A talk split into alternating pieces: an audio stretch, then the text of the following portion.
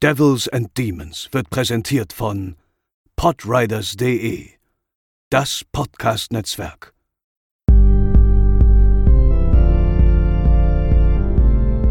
They're coming to get you, Barbara. They're coming for you. Diese Episode wird präsentiert von Deadline, das Filmmagazin, die Fachzeitschrift für Horror, Thriller und Suspense. Jetzt im Kiosk oder online unter deadline-magazin.de. Moin Moin und herzlich willkommen zur 171. Episode von Devils and Demons, eurem Horrorfilm-Podcast. Ich bin der Chris und an meiner Seite befinden sich natürlich Pascal. Moin Moin. Und André. Hallo.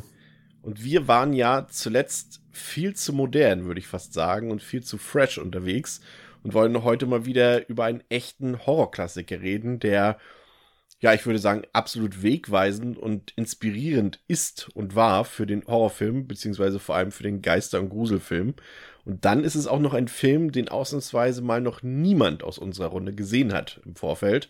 Wir reden heute über The Innocents beziehungsweise Schloss des Schreckens aus dem Jahre 1961 und legen direkt nach dem Trailer los.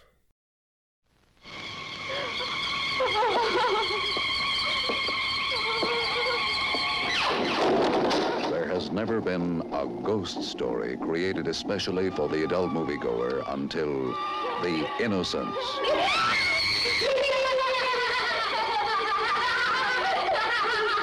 Do they ever return to possess the living? 20th Century Fox, which presented Deborah Carr in Heaven Knows Mr. Allison, and such outstanding motion picture immortals as Snake Pit, Gentleman's Agreement, and Peyton Place, now gives you The Innocents. Based on the Henry James Chiller of macabre evil. Brilliantly adapted for the screen by William Archibald and Truman Capote. They ever return to possess the living.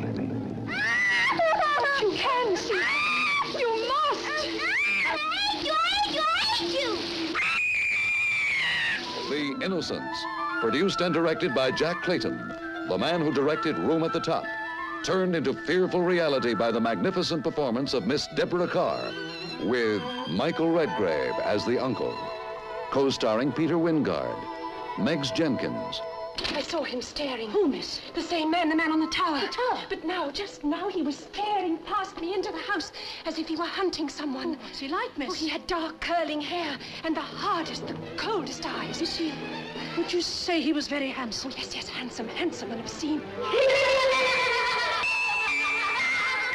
Do they ever return to possess the living? And when did you first see and hear of such things? Why, I made them up. Shall I tell you who taught them to you? I won't ever again, I promise. Shall I tell you who taught you? The things you've done, the things you've said? Shall I tell you his name?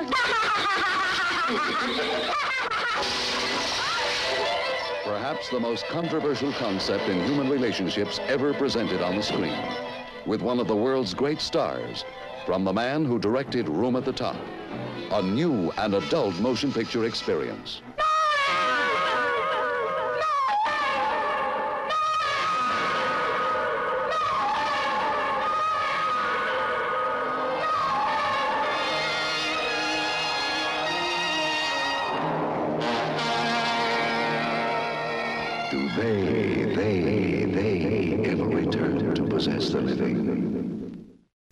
Ja, Pascal, heute mal ein bisschen weniger Splatter, ein bisschen weniger Gore, weniger Jumpscares.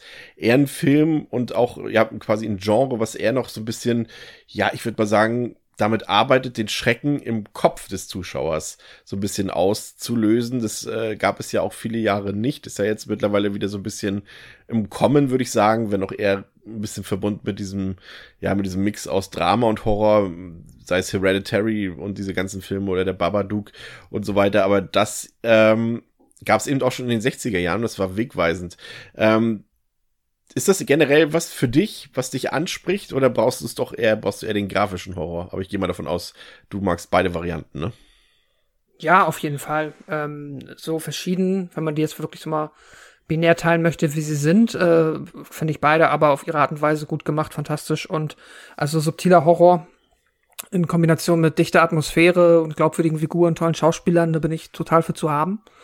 Und ja, das war noch so, also quasi das war noch gleichzeitig meine Erwartungen an den Film, nachdem ich mich so ein bisschen ja voreingelesen habe, worum es, was das denn hier für eine Art von Film ist.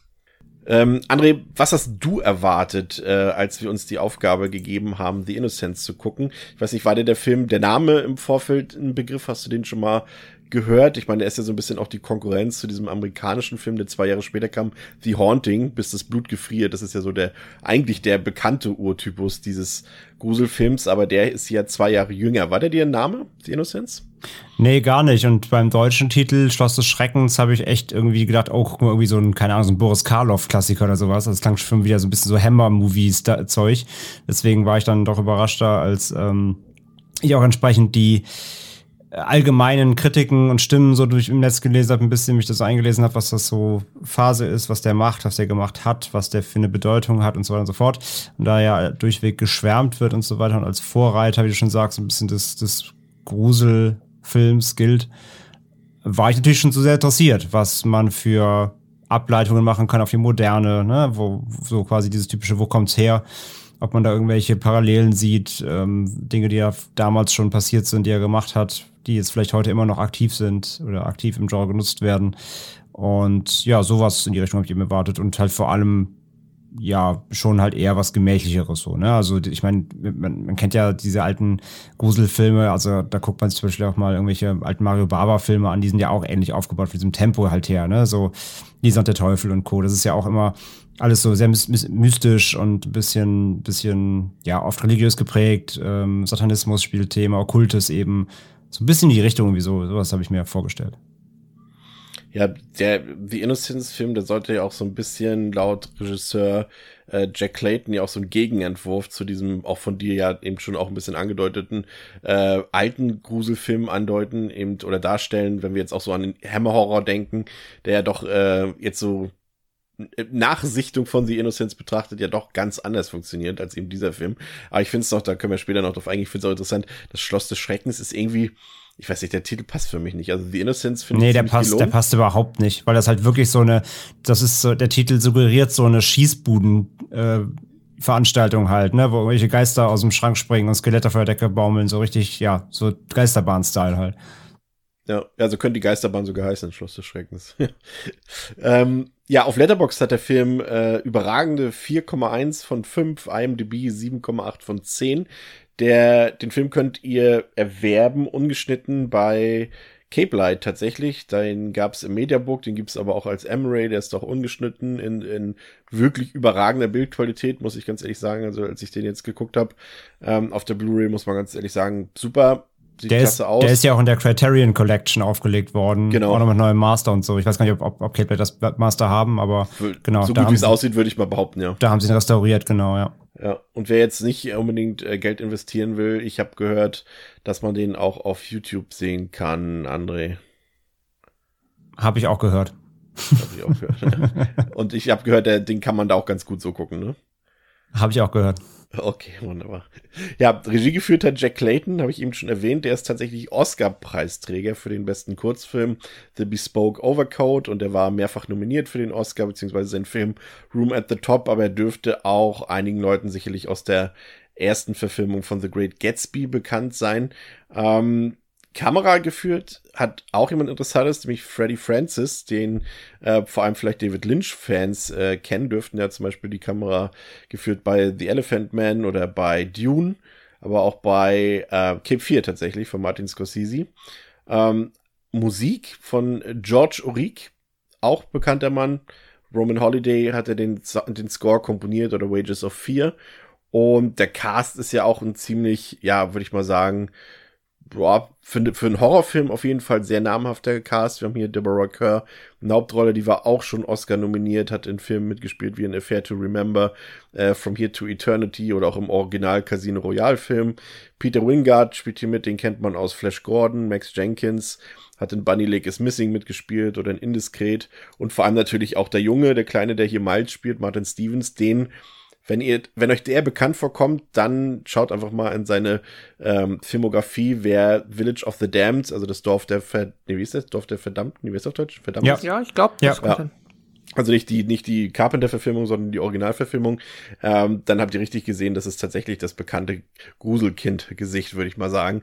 Und auch Mike Radcliffe spielt hier mit, der war auch mal für einen Oscar nominiert, also ein ziemlich bekannter Cast. Aber was ich ursprünglich vorhin schon mal ähm, gesagt habe, ist, dass der Film eben nicht die einzige Verfilmung dieses Stoffs ist. Denn generell basiert das ganze ja auf einer Vorlage, nämlich auf der Novelle The Turn of Screw von Henry James.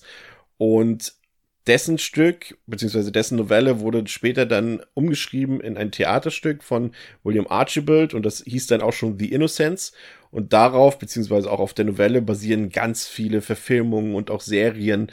Also gerade zuletzt, André, gab's ähm, letztes Jahr im Kino, glaube ich sogar. Nee, er sollte ins Kino kommen, war dann aber Heimkino The Turning, die Besessenen. Eher eine, glaube ich, nicht so gelungene Umsetzung des Materials. Mm, Nein, also tatsächlich, ich wusste es zum Zeitpunkt des ähm, Schauens, wusste ich es gar nicht. Das kam jetzt erst auch im Zuge jetzt unserer Vorbereitung hier raus. Nee, genau, es hat von Florian Sigismondi, der diesen The Runaways gemacht und noch so zwei andere, echt alles nicht so gute Filme. Und der Turning hatte mich echt interessiert, weil hier Mackenzie Davis in der Hauptrolle ist, die sehe ich eigentlich echt ganz gern. Und ähm, in der Rolle quasi von Miles ähm, äh, ist hier äh, Finn Wolfhard bei Turning. Da war ich erst so, oh ja, mit so einem Cast irgendwie, sieht auch ganz nett aus, lass mal gucken.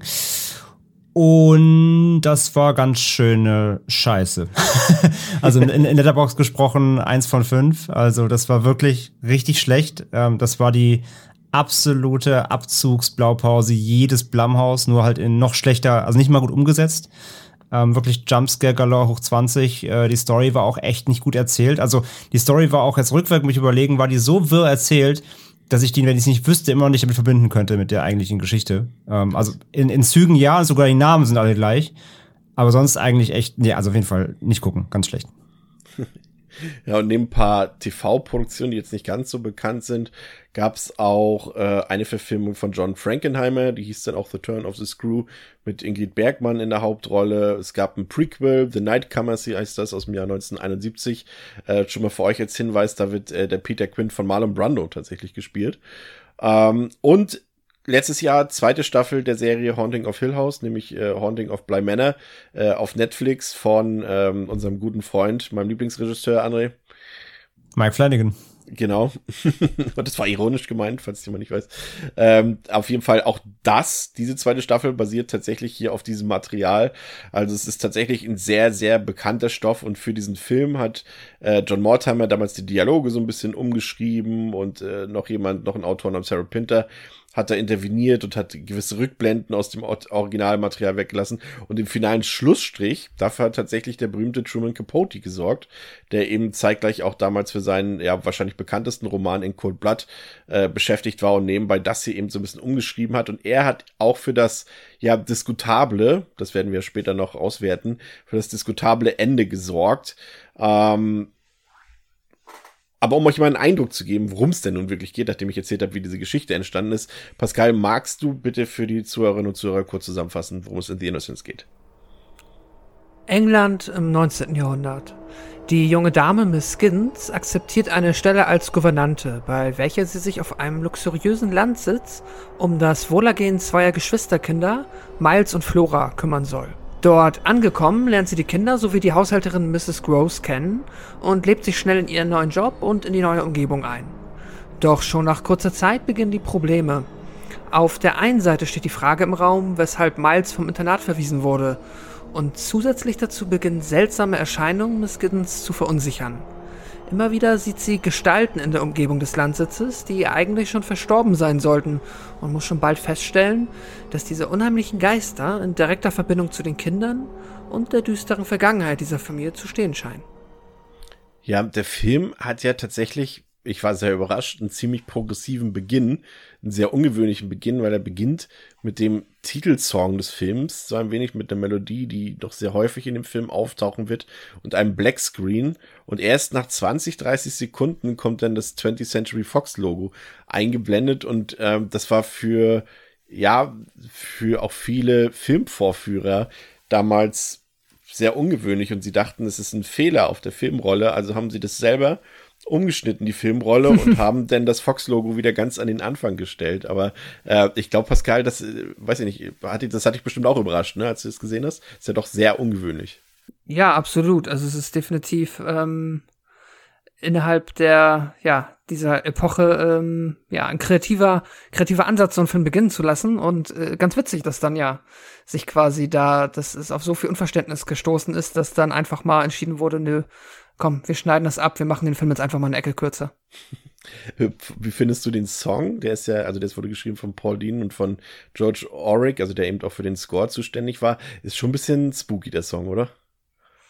Ja, auf jeden Fall. Gerade halt auch so in dieser, ja, wie halt dann auch Filme klingen aus dieser Zeit entsprechend, ist das natürlich dann ganz anders produziert und abgemischt. Ähm, hat das halt sowas, äh, ja, es gibt den englischen Begriff eerie, so würde ich es halt auch irgendwie beschreiben. Also dieses leicht, ja, hat so einen eigenen spooky Vibe auf jeden Fall. Passt sehr gut da rein. Ja, du hast dann gesagt, es äh, dreht sich dann um die Miss Giddens und die wird, die ist ne, die Tochter eines Landfahrers und die wird als Gouvernante eingestellt von einem reichen, vielreisenden Mann und sie soll quasi auf die Kinder Miles und Flora aufpassen, auf dem Landsitz dieses vielreisenden Mannes, der aber nie dort ist, der sich auch nicht um die Kinder kümmert und da äh, müsst ihr mir kurz helfen, das ist, die sind ja verwandt, Kinder aus seiner Verwandtschaft. Also ist da wahrscheinlich mal irgendjemand ums Leben gekommen oder so und er hat das Sorgerecht bekommen für die Kinder. Aber es sind nicht seine leiblichen Kinder. Ne? Er sagt ja auch, er ist irgendwie Single mhm. und alleinstehend und so weiter. So habe ich es jetzt verstanden. Ist, glaube ich, so eine Onkel Donald-Situation. Also ja, genau. Genau, ja. Genau. Und ähm, sie soll eben dort dann eben auf diesen Landsitz gehen und sich um die Kinder dort sorgen. Er kann mit den Kindern überhaupt nichts anfangen. Und sie soll, wenn sie diese Verantwortung übernimmt, soll sie auch gleichzeitig eben komplett die Verantwortung übernehmen. Also um sämtliche Entscheidungen, auch alle wichtigen Entscheidungen, soll sie selber tätigen. Er will einfach nichts mit diesen Kindern zu tun haben. Und dann eben, äh, da habe ich, da kam bei mir dann auf einmal das Blitzen im Gehirn auf. Äh, erzählt er eben, dass das äh, Anwesen eben äh, quasi auf diesem ja, auf, also das Anwesen Blei ist sozusagen. Und dann dachte ich, okay, das kennst du doch. Und da ist es mir dann eingefallen, dachte, stimmt, das ist ja genau derselbe Aufhänger eben wie bei dieser Geschichte aus dieser Serie und äh, aus ein paar anderen Filmen und das äh, fand ich schon mal ganz gut. Aber was mir aufgefallen ist, André, ist schon, dass man irgendwie so eine, also ich fand zumindest gerade im Vergleich eben äh, zum Hammer Horror, dass hier so eine ganz andere Ästhetik in dem Film drin steckt. Auch, also zum einen natürlich, was Pascal eben schon gesagt hat, vor allem wenn wir jetzt auch zum Beispiel die Reise hinnehmen dort auf diesen Landsitz und die Ankunft von Miss Giddens, das hat sehr viele unheimliche Sounds und Bilder, auch wenn ja am Anfang noch alles in Ordnung ist. Und das ist alles so unglaublich hochwertig gefilmt. Ne? Also es ist natürlich aus CinemaScope, ähm, obwohl ich glaube, der Regisseur wollte es eigentlich in einem, in einem gewohnten Standardformat haben, aber 20th Century Fox hat gesagt, nee, wir drehen hier nur CinemaScope und davon profitiert der Film unglaublich gut, finde ich. Ähm, ja, einmal kurz nochmal zum, übrigens zum, zum Fox-Logo. Ja. Äh, nochmal kurz, weil, äh, also ich habe dreimal den Film neu gestartet, weil ich nicht, weil ich nicht verstanden habe, dass das zum Film gehört, muss ich ehrlich sagen. Da bist das, du auch einer dieser Vorführer. Da bin ich voll reingefallen. Ich habe echt vorgespult, um zu gucken, ob das irgendwie kaputt ist oder so. Aber ja, okay. Jedenfalls, ähm, ja, nee, gebe ich dir vollkommen recht. Also die Optik fällt direkt ins Auge. Also positiv natürlich. Das sieht halt einfach vor allem das ist sehr, der, sehr gegensätzlich, was sich da abspielt am Anfang. Die Musik und so die Stimmung baut eigentlich direkt irgendwie Unheil auf. Also alles stimmt dich akustisch darauf ein, dass irgendwas Schlimmes passieren wird oder dass auf jeden Fall irgendwie irgendwas nicht mit rechten Dingen zugeht oder halt, ja, dass du auf jeden Fall direkt in so ein, in so eine entspannte, äh, entspannte, ja, entsprechende äh, Stimmung kommst, dass es, dass es ähm, auf jeden Fall Unwohlsein auslösen soll.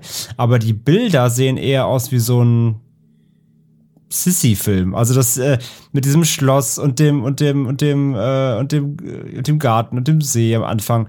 Ähm, das, das sieht halt einfach schön aus. Das ist einfach alles total schön und edel und hochwertig und nur der Sound vermittelt dir eigentlich. Also stell dir mal wirklich die, Bilder vor am Anfang, wenn sie da ankommt und leg da mal einfach einen normalen Score drunter. Das, das, wird, das wirkt sofort anders. Es wirkt sofort, als ob du, ob du gerade irgendwie so einen, so einen Heimatfilm guckst oder so. Also der Score macht da unfassbar viel aus am Anfang und die, die, natürlich diese weirden Geräusche, die sie da hören und so weiter.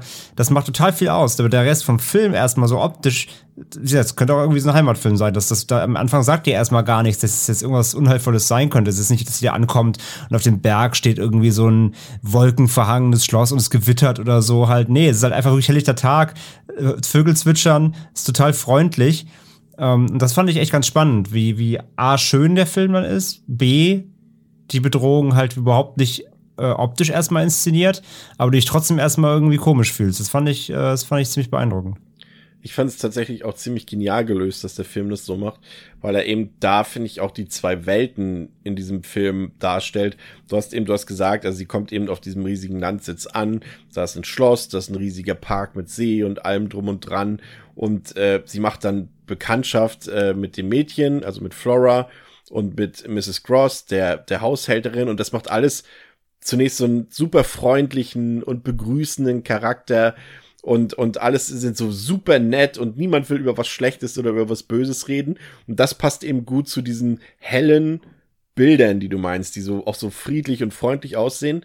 Und dann ist eben die andere Welt, das ist meistens dann, wenn es dunkel wird und dann ist der Film auf einmal, hat so eine super spooky Ebene und sieht auch von der Bildkomposition auch super gruselig aus und ich mag diesen Kontrast einfach, den du da eben auch geschildert hast. Ich weiß nicht, ob es euch aufgefallen ist, mir tatsächlich äh, erst in der Retrospektive, ähm, dass Deborah Kerr, also die Schauspielerin, die Miss Gillen spielt, 95, also in 95 der 100 Minuten zu sehen ist. Was tatsächlich extrem viel Screentime ist. Das hat man ganz selten, aber der ganze Film ist aus ihrer relativ, sag mal, es ist jetzt nicht aus einer, aus einer, einer Point-of-View-Perspektive, aber es ist schon ihre subjektive Sicht, die wir dort sehen muss man ja zumindest sagen, wenn sie halt so viel zu sehen ist. Also falls wir uns erinnern, das Kai, falls du dich erinnerst, äh, was hatten wir bei Silence of the Lambs mit, mit Hannibal Lecter und, und äh, dem erneuten Oscar-Preisträger Anthony Hopkins, äh, muss man ja an dieser Stelle sagen. Ähm, er kam ja, glaube ich, nicht mal auf eine Viertelstunde Screentime oder sowas, hat dafür seinen Oscar gekriegt. Ah ja. Da sind die 95 Minuten hier schon echt viel. Und äh, wenn man sich das vor Augen führt, das passt eben auch zu dieser zu diesem Twist am Ende, wenn es denn einer ist. Es ist ja nicht aufgelöst, da kommen wir später zu. Aber wenn man das mal so in Betracht zieht, dass sie eben fast zu 100% der Screentime zu sehen ist, muss man ja davon ausgehen, dass das schon sehr subjektiv ist, das Bild, was wir sehen. Hätte, hätte ich jetzt gar nicht, also ich hätte nicht beziffern können natürlich, aber du hast recht, ja. Die ist wirklich immer im Bild. Also es geht ja immer um ihre, äh, ihre, ihren Frame so quasi. Was passiert ja. um sie herum? Hast du recht, ja. Stimmt. Krass. Ja und ihr fallen dann im Detail, obwohl alles bisher super ist und sie fühlt sich auch super aufgehoben und ist total glücklich, dass sie diesen Job angenommen hat und die ersten Stunden, äh, ersten Tage sind doch alle toll, aber im Detail fallen ihm dann doch so ein paar Ungereimtheiten auf, auch wenn es eben nur so nebensächliche Bemerkungen der Schlossbewohner und Bewohnerinnen sind ähm, oder auch merkwürdige Geräusche manchmal in der Nacht, aber die lassen sich alle irgendwie noch auf natürliche Art und Weise erklären und sie denkt eben, vielleicht sind die auch ein bisschen verschlossen und erzählen nicht alles oder erzählen nicht gerne negative Dinge. Und ja, also ich fand es, wie gesagt, auch hier gerade so diese ersten äh, Stunden sozusagen dort, ähm, muss ich nochmal loben. Ich hatte es zwar eben schon getan, aber ich muss es nochmal machen. Ich finde, der ist super gut gefilmt. Auch die Kameraführung in jeder einzelnen Szene ist gut und spielt eben auch mit dieser Perspektive von Miss Giddens. Der ist auch top geschnitten und das sieht alles so mit dem Breitwandbild. Ich hätte, also ich war super überrascht einfach, wie der Film aussah. Und ähm, ich fand es auch krass, ähm, dass ich hatte gelesen, dass auf dem Set, damit er so aussieht, damit auch diese, sowohl diese hellen Bilder als auch diese seltsamen, ja, diese seltsame Atmosphäre in den, in den Nachtszenen oder in der Dunkelheit entstehen, dass sehr viele riesengroße Lampen am Set standen und die haben teilweise so krass gestrahlt, dass äh, Deborah Kerr sogar mit Sonnenbrille am Set äh, sitzen musste. Das fand ich auch noch ziemlich gut. Aber Pascal, wie hat dir so der Einstieg in den Film gefallen? Ähm, ja, auf audiovisueller Ebene absolute Zustimmung, finde ich auch. Ist alles äh, sehr fantastisch. Einerseits halt, wie äh, André eben auch gesagt hat, du hast halt auf der Audioebene diese sehr spookige, unheimliche Atmosphäre und dann halt äh, aber diese einerseits schönen, aber auch so wie du sagst, Chris, wirklich fabelhaft ähm, gefilmten Bilder und auch so gut ausgeleuchtet. Also da wird halt wirklich aus der ähm, ja, quasi aus der äh, Kunst eine Tugend gemacht, dann halt hier halt mit dem Schwarz-Weiß nicht nur quasi zu arbeiten, sondern das halt auch wirklich, ähm, ja, halt, äh, also es quasi als Vorteil zu benutzen, weil man da halt so viel übers Licht dann an Kontrast einfach schaffen kann, dass es halt nicht äh, sich irgendwie, ähm, ja, nicht nur eine graue Pampe ist, sondern halt sehr, sehr gestochen und sehr dreidimensional auch irgendwie mal alles aussieht. Also ich habe auch noch mal eine Dokumentation, die es dazu gibt, die gibt's auch auf YouTube, die geht 25 Minuten, ähm, gesehen, dass sie da halt auch, dass da viel mit Kamerafiltern gearbeitet wurde, um da halt noch mal so extra so einen Tunneleffekt zu erzeugen, dass du so eine, nicht nur eine Tiefen, sondern auch so eine, ja, am Rand so eine Seitenunschärfe quasi hast. Ist auch ganz spannend und ähm, ja, da ähm, ja, hat mich der Film auf dieser Ebene auf jeden Fall von Anfang an direkt gewonnen. Ja, vor allem, weil man auch irgendwie, wie gesagt, also wir lieben ja auch alle ältere Filme, nee, André nicht, aber, aber Pascal und ich lieben ja auch ältere Filme gerne. Und da war ich halt wirklich Hey. überrascht. ich weiß. Äh, Gerade bei Horrorfilmen natürlich kennen wir irgendwie auch so, gibt's ja natürlich auch äh, Filme, die damals schon, sag ich mal, den ästhetischen Blickwinkel auf den Film erhoben haben, auf den Horrorfilm, wie im Psycho zum Beispiel von Hitchcock.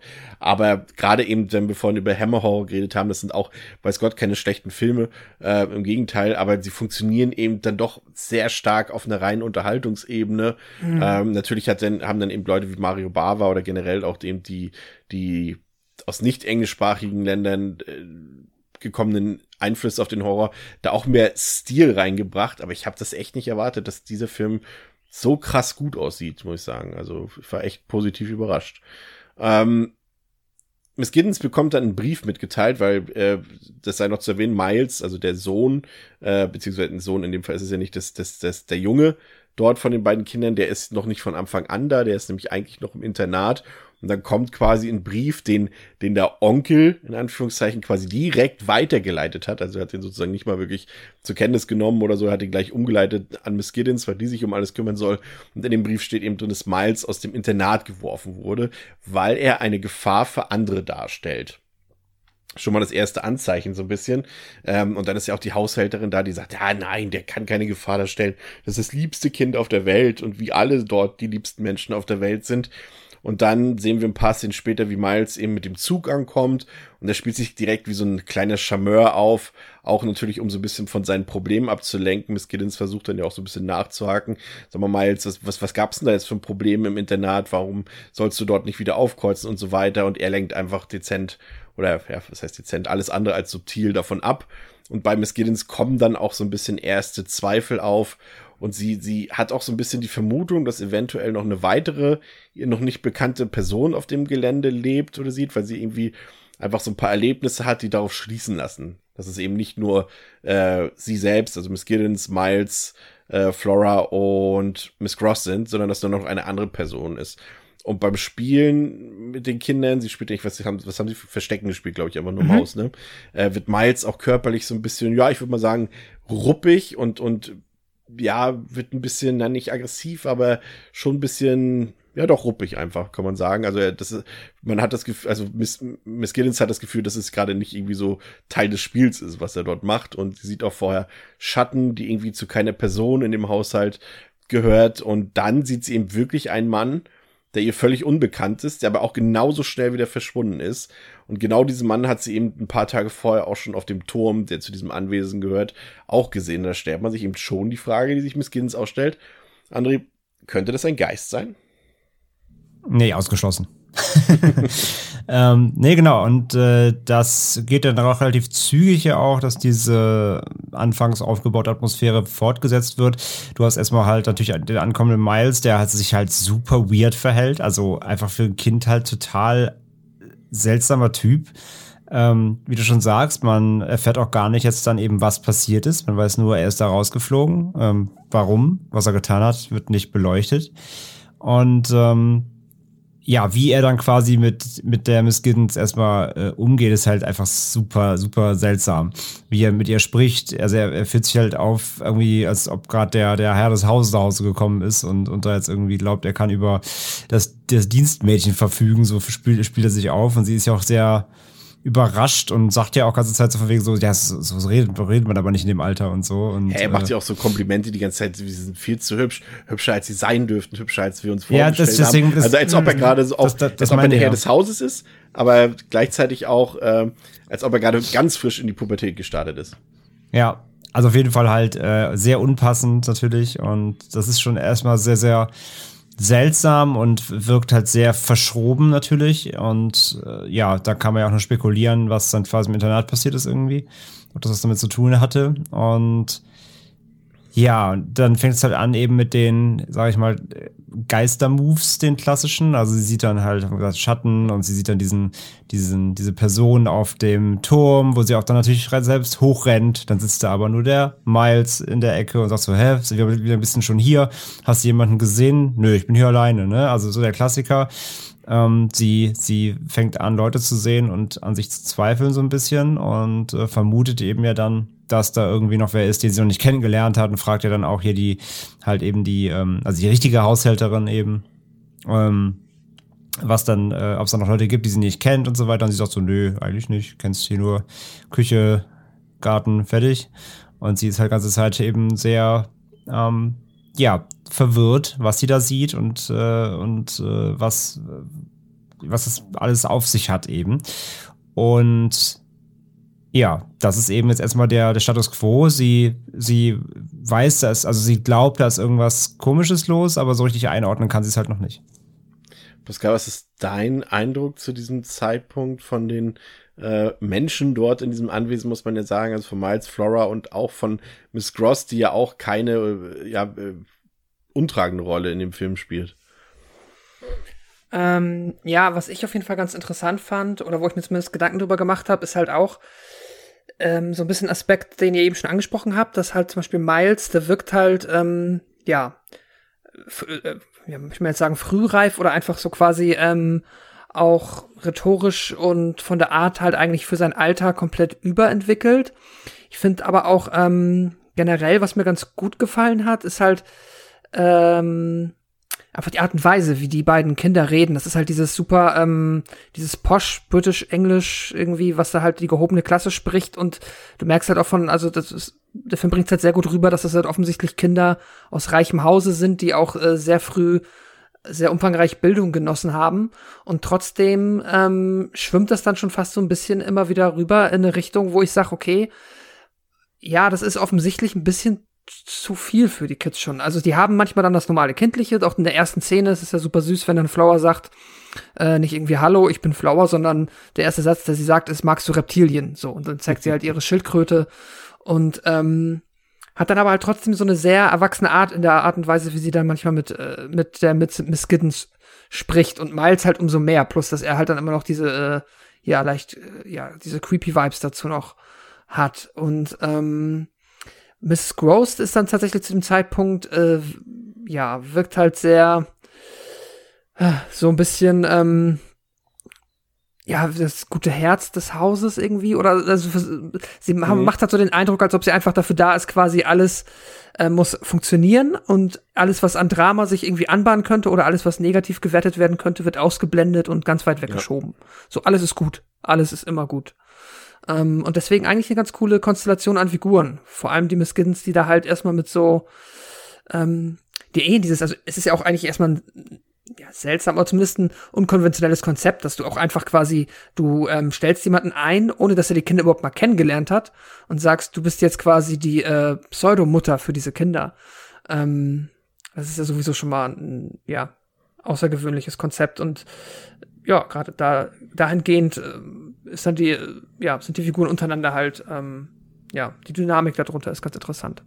Bei der, bei der, bei der Sprache dachte ich teilweise irgendwie, erst dachte ich so, so spricht doch keiner. Also es klang erst so teilweise ein bisschen hölzern, aber irgendwie dachte ich mir so, mhm. ja, okay, doch, es ist halt so eine, wie du schon sagst, so eine Postsprache, ne? Also sehr schon ja. zugehoben für Kinder, dann klingt es irgendwie so unwirklich, aber ja, so ist denen es halt beigebracht worden, ne? Schön mit, äh, mit gehobener Nase sprechen, so ein bisschen. Findet ähm, ihr das so? Ja, schon so ein das bisschen. Das ist doch diese Received Pronunciation, also das, was man immer so als Queens, Queens British bezeichnet, oder? Was quasi am Königshaus und im Hohen also, Adel gesprochen wird. Ja, also ja, sehe ich auch so, aber gerade wenn wir jetzt, ich meine, wir können ja schon mal das auch ein bisschen vorweggreifen, gerade wenn man das Ende betrachtet und der Film lässt ja wirklich bis zum Ende offen, ob das, was äh, äh, Miss Giddens sieht und erlebt und erfährt, der Realität entspricht oder eben ihrer Fantasie. Und gerade der Film macht ja das Thema auf, dass die Kinder ja von bestimmten Personen, auf die wir gleich noch zu sprechen kommen, mhm. eventuell besessen sind. Und ich finde, dass ähm, Miles die ganze Zeit schon aus der Figur von Mr. Quinn spricht und Flora die ganze Zeit aus der Figur von Miss Jessel spricht. Was auch eben dafür das- spricht, dass die, dass sie, Flora ja auch so, so fanatisch und so begeistert von ihrem Bruder ist. Wie eben auch, ich erkläre es mal ganz kurz, äh, damit Ja, wir ja. da vielleicht schon ein bisschen genauer drauf eingehen können. Ähm, denn Miss Giddens hat diesen Mann, den sie dort als Erscheinung gesehen hat, eben nicht zum ersten Mal gesehen. Sie hat ihn auch schon auf einem Bild im Haus gesehen und sie stellt dann Fragen an Mrs. Gross und sie erzählt dann auch, ja, das ist Mr. Quint, der, das ist der ehemalige Hausdiener, der jedoch nicht mehr am Leben ist und ähm, Miss Gross erklärt dann, dass wie Quint gestorben ist und dass, dass Miles ihn quasi beim Sterben sozusagen zugesehen hat und dass Miles sich die ganze Zeit immer ja wie so ein kleiner Hund, das ist das Zitat, so wird es im Film genannt, äh, von Quint ja aufgeführt hat sozusagen und Mr. Quint äh, hat wohl damals so ziemlich herrisch, obwohl er eben nur der Hausdiener war, über dieses ganze Anwesen geherrscht und auch über die die anwesenden äh, äh, Bewohner dort und Miss Jessel, die verstorbene Vorgängerin von Miss Giddens, die scheint eben auch in diese Sache irgendwie mit drin zu hängen. Wie, das erfahren wir gleich noch ein bisschen genauer, aber zu diesem Zeitpunkt wissen wir erstmal nur das und dass niemand Miss Giddens glaubt, dass sie diese Erscheinung wirklich gesehen hat. Und ich finde eben, die Kinder sind, fühlen sich, gerade wenn man eben den Film bis zum Ende gesehen hat, im Nachhinein irgendwie wie, ja, Kinderreinkarnationen von den beiden Verstorbenen auf, aus, finde ich. Aber jetzt, okay, aber du meinst jetzt, also du denkst nicht, dass quasi wirklich, also der Quint zu 100% zu jedem Zeitpunkt in Miles steckt, mit vollem Bewusstsein und einfach nur so tut, als wäre er ein Kind. Ähm, oder ist das, was du denkst? Weil ich hatte so das Gefühl, Also er dass. spricht, also ich finde, dass, dass, dass, also dass wir nie den richtigen Miles quasi nie so wirklich Mhm. richtig sehen, weil er sich eigentlich auch durchgängig, durchgängig komisch aufführt. Bei Flora noch etwas weniger, aber wenn man dann eben bedenkt, was Mrs. Miss Jessel zum Beispiel aus den Erzählungen ja auch für eine eher devote Persönlichkeit ist, passt es dann aber auch wieder, wenn man sagt, dass Flora die ganze Zeit, oder dass Miss Jessel die ganze Zeit durch Floras Körper gesprochen hat, sozusagen. Also ich Ja, finde es ist, total. ganz, es, ist, es ist ganz spannend. Ähm, aber man könnte ja auch so argumentieren, dass man sagt halt, die beiden waren ja auch quasi, ähm, also die Miss Jessel und Quint Hm. waren ja wahrscheinlich auch die äh, ja, Vorbilder von den beiden, Ja. als sie noch gelebt haben. Aber ich hatte auf jeden Fall am Ende immer so das Gefühl, dass es so eine Mischung ist. Also es ist schon Miles auch noch in Miles drin und äh, Flower in Flower, aber die werden halt äh, mal mehr und mal weniger halt einfach beeinflusst von diesen Geistern, die da quasi auch mit im Haus sind. Ja, Aber die schreiben jetzt nicht den- den- explizit, die sagen nicht explizit das, was die sagen sollen. Genau, den Eindruck hatte ich auch. Also es gibt Situationen, wo sie klar sind, aber da gibt es Situationen, wo sie eben wieder, genau, wo sie beeinflusst werden, wo sie dann quasi durch ihre Lippen sprechen, aber nicht durchgehend, hatte ich auch nicht das Gefühl. Aber, aber, aber, aber jetzt explizit auf diese seltsamen Momente bezogen, wo sie halt auch so extrem stelzig reden, d- da nicht?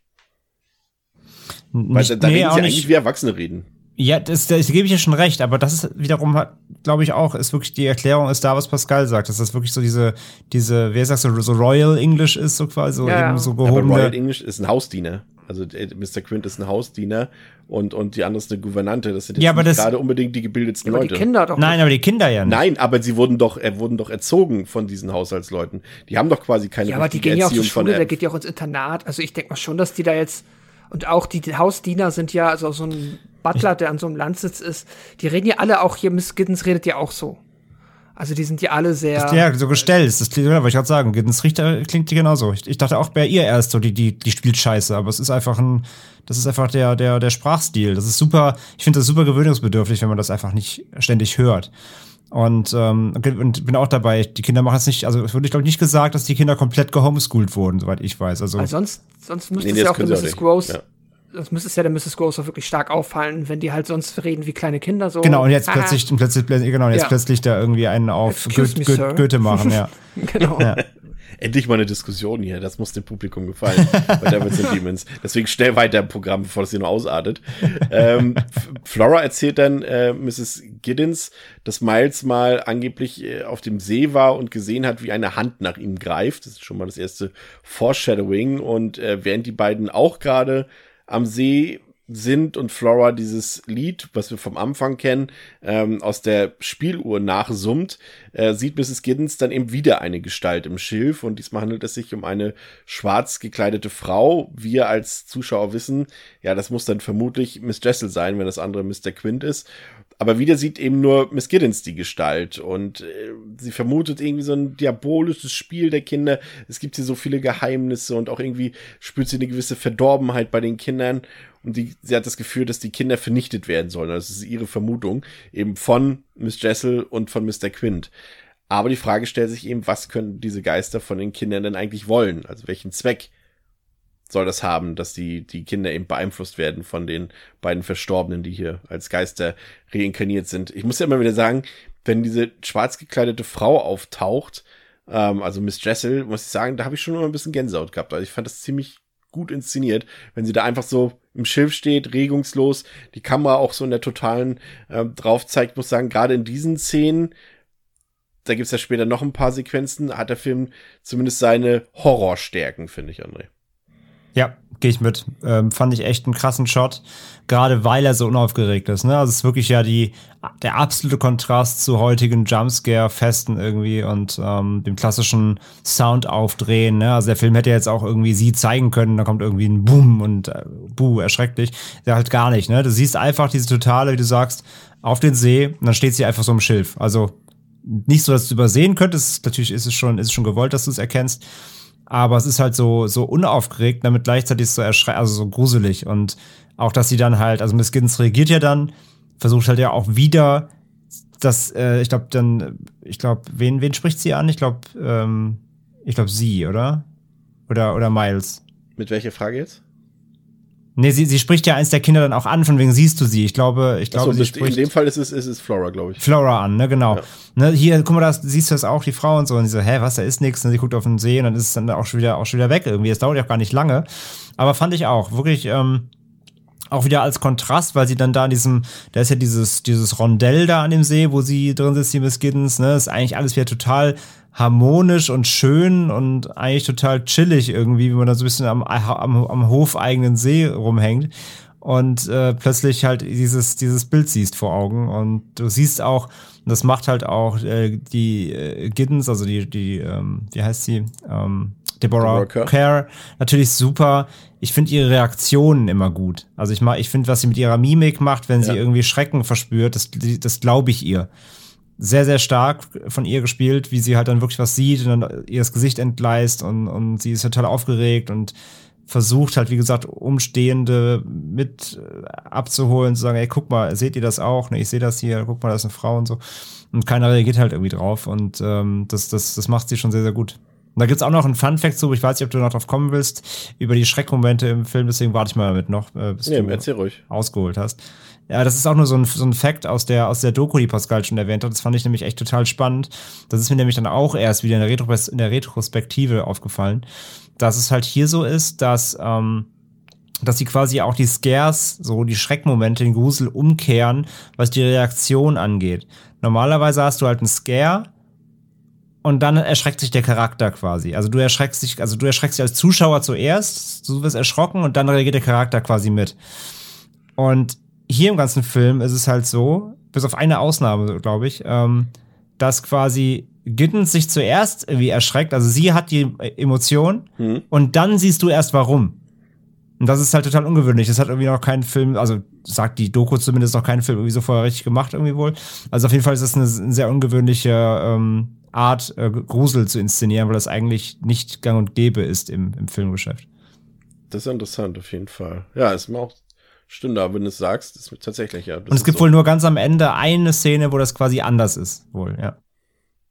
Ähm, Mrs. Gross erzählt dann von Mrs. Miss Jessel, also der Vorgängerin von Miss Giddens, dass diese eben, ja, so ein bisschen, ja, das wird so ein bisschen nebulös erzählt, ja, so ein bisschen sexuell abhängig war von Mr. Quint, also sie war eben hörig, was das angeht. Und es klang alles auch so ein bisschen nach psychischen und vielleicht auch physischen Missbrauch. Auf jeden Fall ähm, war Mrs. Jessel so, ja, hat, hat der Tod sie so mitgenommen, also Quints Tod, dass sie eben dann im See ertrunken ist auf dem Blei-Anwesen. Und das ist dann irgendwann Mrs. Giddens dann alles zu viel und sie sagt es irgendwas, das ist hier, das, diese Ungereimtheiten, das ist doch alles nicht mehr normal und sie will dann wieder nach London aufbrechen, um eben dem Onkel alles zu erklären. Und da kommt dann eben noch diese äh, Kirchenszene dazwischen noch, diese Friedhofsszene dort. Äh, und danach sieht sie zu Hause eben diese Erscheinung von der weinenden Mrs. Jessel. Und ähm, sie hält jetzt eben dann, macht sie auch den, den richtigen Schluss daraus, oder richtig in Anführungszeichen, für sich richtigen Schluss daraus, dass die Kinder eben besessen sind vor den beiden Toten und äh, dass die Lösung anders herbeigeführt werden muss und dass es jetzt nichts bringen würde, nach London zurückzufahren. Und in der folgenden Nacht hört Miss Giddens eben dann wieder Stimmen und hört, sieht dann, hört und sieht auch dieses Klavier dann vor sich alleine spielen und generell diese, hat Angst und fürchtet sich vor dieser gruseligen Stimmung. Alles knarzt und alles quietscht im Bleimänner und äh, dann sieht sie auch noch diese maskierte Gestalt vor sich dort und ähm, sieht dann auch noch eben plötzlich Miles, wie er mitten in der Nacht einfach so draußen in dem, in dem Park von diesem Anwesen steht, im Nachthemd sozusagen. Und ich muss sagen, auch diese Sequenz wirklich gruselig, hätte ich nicht gedacht.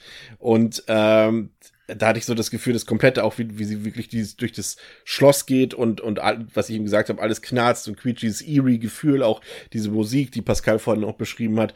Ähm, ich muss sagen, also da sieht man, finde ich, eindeutig, wie inspirierend dieser Film für die nachfolgenden Jahrzehnte gewesen sein muss. Allein wenn ich so an Filme, zum Beispiel hier äh, mit, mit Nicole Kidman denke, The Others zum Beispiel und so, ja. die, die Filme dieser Art Genre, dieser Gruselfilm, der funktioniert heute eins zu eins genauso, wie er eben hier in The Innocence meinetwegen 40, 45 Jahre vorher schon funktioniert hat, ne? André, du willst? Ja, ich sag doch, genau. Also Others, an Others musste ich auch sowieso permanent denken. Also so als moderne Variante davon.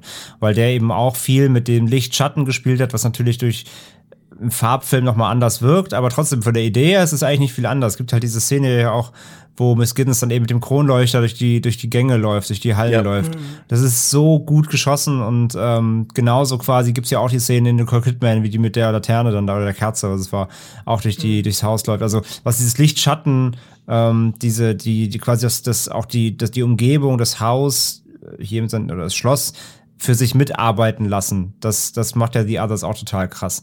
Ähm, also sowas müsste ich auch denken. Also absolut gebe ich dir recht. Ähm, das hat schon die, da die Blaupausen irgendwie gelegt. Ähm, das, das, das stimmt absolut.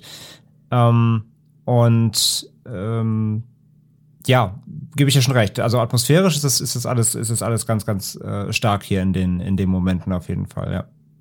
Äh, hast du dich gegruselt dabei, Pascal? Oder zumindest jetzt natürlich, du wirst dich wahrscheinlich jetzt nicht erschreckt haben, aber hat dich die Atmosphäre auch so mitgenommen? Ja, absolut. Also in den, ähm, doch, also ich glaube in allen Momenten, wo der Film versucht, über äh, Atmosphäre und dann halt diese wirklich mit einem guten Auge eingefangenen Bilder, die einfach sich so ein bisschen so ein bisschen falsch anfühlen. Ähm, in diesen Momenten absolut, äh, ja, habe ich diesen diesen Grusel schon komplett mitgenommen. Und es ist halt wirklich, das ist zum Beispiel das Bild, wenn dann, ähm, wenn halt dieser Shot ist und da die Miss Jessel dann da irgendwo ganz klein nur zu sehen ist, aber es ist einfach dieser Fehler in diesem, was hat André am Anfang gesagt, diesem Sissy-Setting. Ja. Und da ist halt quasi einfach etwas drin, was halt auf einmal so aus dem, fast wie aus einem anderen Filmgenre einem erscheint. So auf einmal so The Grudge in Sissy. Hä?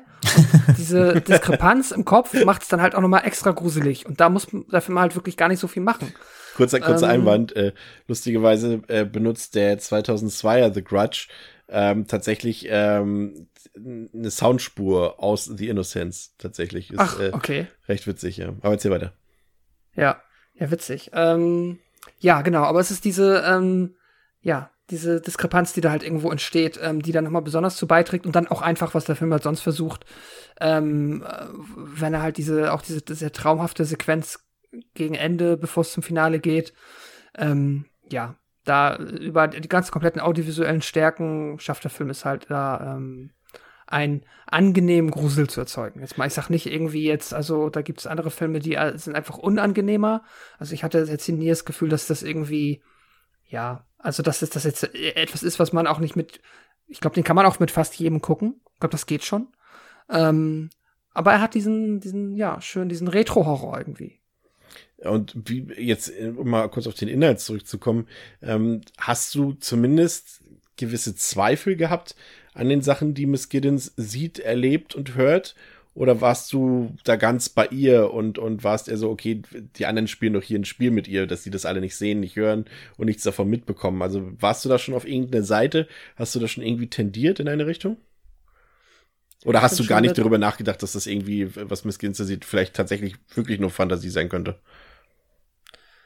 Im Nachhinein, also jetzt als ich den Film geguckt habe, bin ich schon mit ihr mitgegangen und habe jetzt halt auch ähm, am Ende ist für mich so interpretiert, dass es schon definitiv diesen übernatürlichen Aspekt da drin gibt und auch die Kinder beeinflusst sind. Weil zumindest das, was die Kinder machen, habe ich als gegeben hingenommen. Zum Beispiel. Und wenn ja. Miles jetzt äh, dann ihr halt diesen sehr, ähm, ja, äh, wie sagt man, diesen sehr unpassenden Kuss gibt, zum Beispiel, wenn er ins Bett gelegt werden ja. will, ähm, das ist dann halt offensichtlich der Mr. der Peter Quint und dass das jetzt halt wirklich so passiert ist, das habe ich schon so verstanden und deswegen ist das so für mich ja, hat das so ein bisschen die Theorie verfestigt, dass da halt wirklich irgendwo was ist. Aber inwiefern dann natürlich auch noch gleichzeitig auf psychologischer Ebene mit ihr, ähm, ja, dann auch die Pferde durchgegangen sind, dass sich das vielleicht noch ein bisschen, äh, ja, dass es vielleicht alles nicht so extrem ist, wie sie denkt. Da ist dann Interpretationsspielraum, also auch aus meiner Sicht noch gegeben. Also da würde mich auch Andres Einschätzung zu interessieren, weil zumindest wenn, wie gesagt, also gleich vorweggegriffen also es gibt keine finale Auflösung sozusagen, auch nicht im Drehbuch von Capote, das hat er eben gezielt rausgenommen, ähm, dass eben unklar ist tatsächlich, ob das eben äh, Realität oder Fantasie ist, ähm, weil andere, man kann ja letztendlich jede Szene erklären. Also was sie sieht, das natürlich nicht, aber das kann eben wirklich ihr Hirngespinst sein. Aber sowohl das Verhalten der Kinder kann man eben auf die eine oder andere Weise erklären, dass irgendwo mal eine Tür knarzt oder irgendwie mal ein Fenster zufällt, was auch immer. Ähm, irgendwie lässt sich ja alles erklären. Und das, was Miss, Miss äh, Giddens sieht, das kann ja tatsächlich ihre Einbildung sein. Wie, wie fandst du das umgesetzt und wem hast du geglaubt oder vertraut? Ja, das passt ja vor allem sehr gut bei mir, weil ich ja Dr. Rationalist bin, auch so was so Geisterkram und sowas angeht. Ich versuche ja immer bei allem äh, was ich irgendwie lese, höre, sehe, ähm, immer erstmal den rationalen Stift anzusetzen und erstmal alle Erklärungen abzuwägen und dann kann man immer drüber reden, was da vielleicht Phase ist. Und das habe ich bei dem Film quasi auch gemacht und äh, ja, hast vollkommen recht natürlich. Also du kannst äh, alles erklären. Du kannst auch ähm, den, also kannst die ganzen Filme, kannst, kannst alle Gruselszenen rausschneiden und passiert eigentlich genau das Gleiche erstmal so an sich, außer dass halt sie, sie, sie ihre Reaktionen quasi denn die einzelnen Reaktionen im ganzen Film auf das Übernatürliche kommen ja eben von ihr, wie wir schon gesagt haben. Ja. Und ja, was eben so ein paar Punkte sind, die man, also man muss sich beim Film, das kann man generell, generell vielleicht nochmal sagen, das ist halt schon ein Film, wo man ja auch viel auf die Zwischentöne hören muss und so ein bisschen auf die, was gesagt wird, wie es gesagt wird, wer es sagt. Mm, wie gesagt, es wird zum Beispiel nie aufgedeckt, oder aufgedeckt, aber es wird nie beleuchtet, warum jetzt zum Beispiel Miles aus dem Internat geflogen ist. Also Vielleicht ist er auch einfach ein Scheißkind. So. Also vielleicht ist er einfach. Glaub, ein Zitat ist, glaube ich, äh, fällt kurz zwischendurch. Er sagt selber kurz einmal, da fängt er auch an zu weinen und hat ihm gesagt, dass er das Gefühl hat, dass er was Böses tun muss, irgendwie nachts. Ja, Nur stimmt. ein Satz fällt mal so. Ja, aber das stimmt, ist trotzdem nicht die Erklärung dafür. Nee, Wir das erfahren nicht, was er denn tatsächlich gemacht hat. Da hast du vollkommen recht. Ja, ja. genau. Ah, nee, das recht. Das, das sagt er tatsächlich, aber auch das heißt ja erstmal nichts so. Ja. Vielleicht ist er einfach ein Arschlochkind so. Vielleicht ja. ist er einfach wirklich ein, ein schlechter, schlechter Mensch einfach und, und hat im, hat im Internat irgendwie Scheiße gebaut und keine Ahnung, wie, wer es gesagt, wer es für ihn gesagt, frühreif oder so. Also vielleicht ist er einfach wirklich, mhm. einfach für sein Alter, hat er irgendwas aufgeschnappt oder ist einfach schon ein bisschen ja, Forscher. Und Forsch Schlägerkinder gibt's immer, ne? Also ja, vielleicht ist, so. vielleicht ist er einfach schon Forscher oder wirklich halt echt, hat er eher den Drang zu Gewalt oder ist halt einfach, ja, Psycholo muss psychologisch eigentlich mal betreut werden eher ähm, als, als sonst was. Und genau das ist es halt. Ne? Also du kannst alle, alle Vorkommnisse kannst du per se erstmal so noch erklären ähm, wenn du, wenn du, wenn du das rausnimmst, das Übernatürliche. Und von daher ist es so ein bisschen eine Glaubensfrage, was man eigentlich lieber hätte am Ende des Tages. Also äh, es ist halt dieses typische Ding, so, okay, wir haben hier ein Schloss, das kann gruselig sein, da sind Leute gestorben. Und äh, ja, was, was, was meinst du, warum es halt Legenden von weißen Frauen auf Schlössern gibt oder sowas, ne? Von, so, von Geisterfrauen irgendwie. Ähm, weil da irgendwie mal welche Vorfahren gestorben sind. Weil halt solche Umgebungen generell halt äh, spooky sind, weil was was mit deinem Kopf macht, weil du dir schnell Dinge natürlich auch einbildest, gerade im Dunkeln. Das heißt natürlich, du kannst halt diese gesamte Geistergeschichte hier, kannst du schon ummünzen zu sagen, okay, die Giddens hat sich halt einfach krass reingesteigert. Sie wollte das glauben. Es war ja alles ein bisschen, es kam ja alles ein bisschen spanisch vor, so, wie man schön sagt. Und sie hat sich halt so krass reingesteigert, dass sie das eben, ähm, umso mehr sie erfahren hat, umso mehr Details sie über, über das Schloss und die Vergangenheit erfahren hat, umso mehr hat sie diese Details genommen und zusammengesetzt und für sich hat, hat also in ihrem Kopf hat das alles Sinn gegeben, dass da Geister von den, von den Verstorbenen rumspuken und weil die Kinder irgendwie weird sind, dann müssen die ja besessen sein. So, also das sind halt so, das könnten halt so Kurzschüsse sein, die sie aus dieser Situation gezogen hat. Und umso länger sie dann eben da war vor Ort, umso mehr hat sie sich eben reingesteigert. Dazu eben noch die ganzen Geräusche nachts und so weiter, die wahrscheinlich, also vielleicht alle natürlichen Ursprungs sind, aber sie hat sich dann so da rein projiziert, dass es das, dass es dadurch eben ein Spuk wurde. So, das ist halt eine mögliche Erklärung fürs Ganze, ja.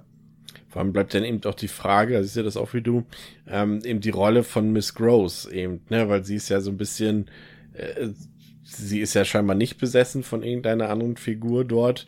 Ähm, und ich sehe auch keinen Sinn darin, warum sie die Sachen jetzt nicht auch sehen sollte oder äh, hören sollte, die dort passieren und so weiter. Also sie wird, ich kann mir jetzt nicht vorstellen, dass sie jetzt irgendwie eine Handlangerin des Teufels dort ist und auf die beiden Kinder dort, auf die bösen Kinder aufpasst.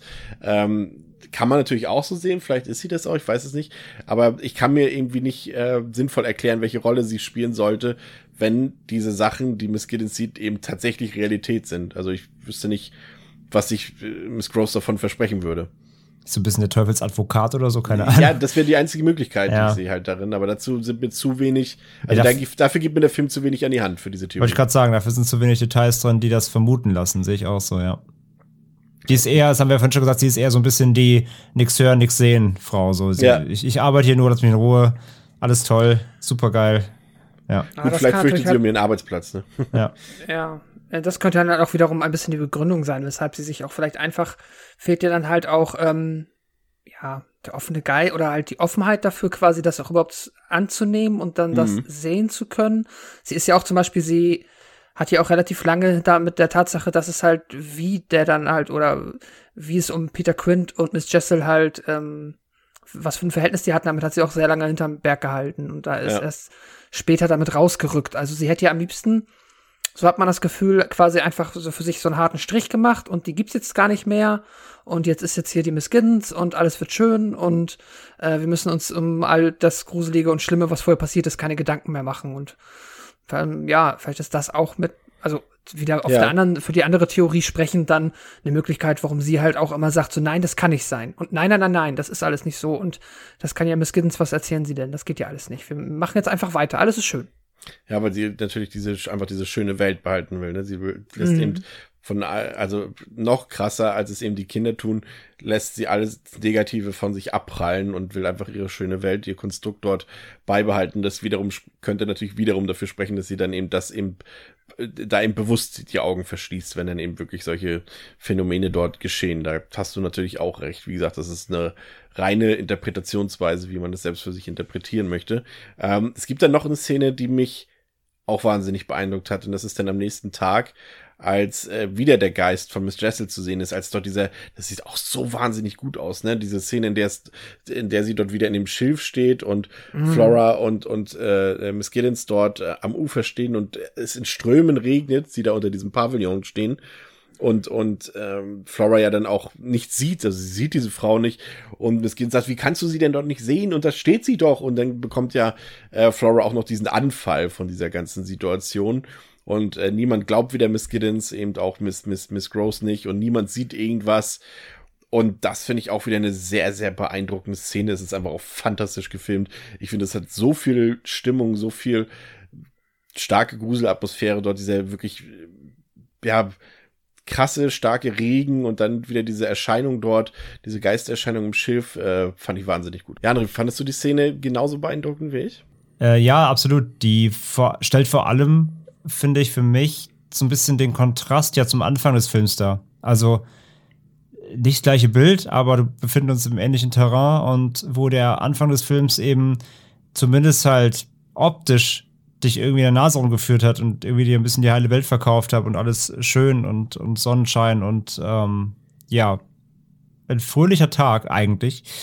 Es ist Ende so ein bisschen das Konträre dazu. Es, es regnet halt in Strömen, es ist düster, es ist, ähm, es ist alles einfach nicht mehr, ja, es ist kein Picknickwetter mehr halt, ne? Und das, das überträgt sich halt sehr gut. Und ich finde, das ist halt wieder so ein schöner, schöner Bogen zum Anfang, als sie ankommt und alles hat dieses heile Welt, äh, den heilen Weltschein, sag ich mal.